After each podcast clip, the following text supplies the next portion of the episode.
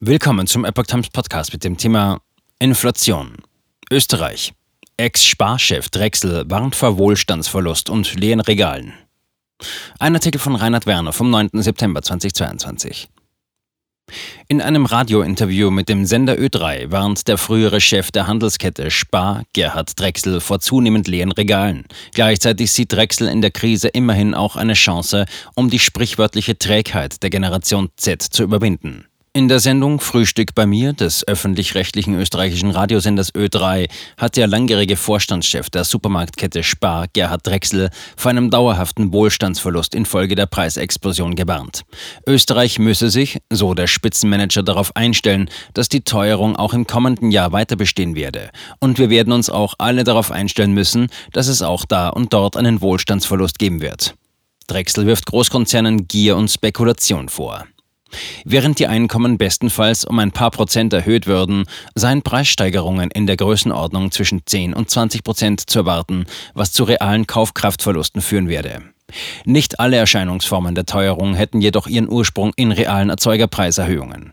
Neben den nachvollziehbaren Effekten höherer Kosten für Transport, Verpackungsmaterialien, Rohstoffe oder Energie käme auch die spekulative Preiserhöhung von internationalen Gierkonzernen zum Tragen.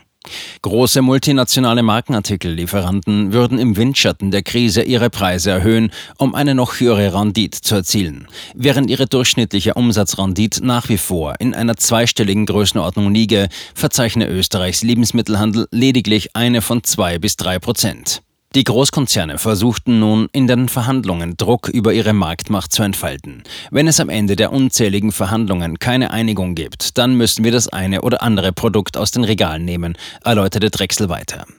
Für reformbedürftig hält Drechsel das Preisbildungssystem an den Energiebörsen. Das Merit-Order-System, das sich in der Preisbildung an den niedrigsten Grenzkosten für die letzte produzierte Megawattstunde orientiert, statt an den Herstellungskosten der jeweiligen Erzeuger insgesamt, müsste schnellstens abgeschafft werden, fordert Drechsel. Die Kopplung des Strompreises an jenen von Gas sei unsinnig. Eine Chance für die Generation Z. Eine Chance sieht der frühere Chef des 90.000 Mitarbeiterkonzerns in der Krise dennoch.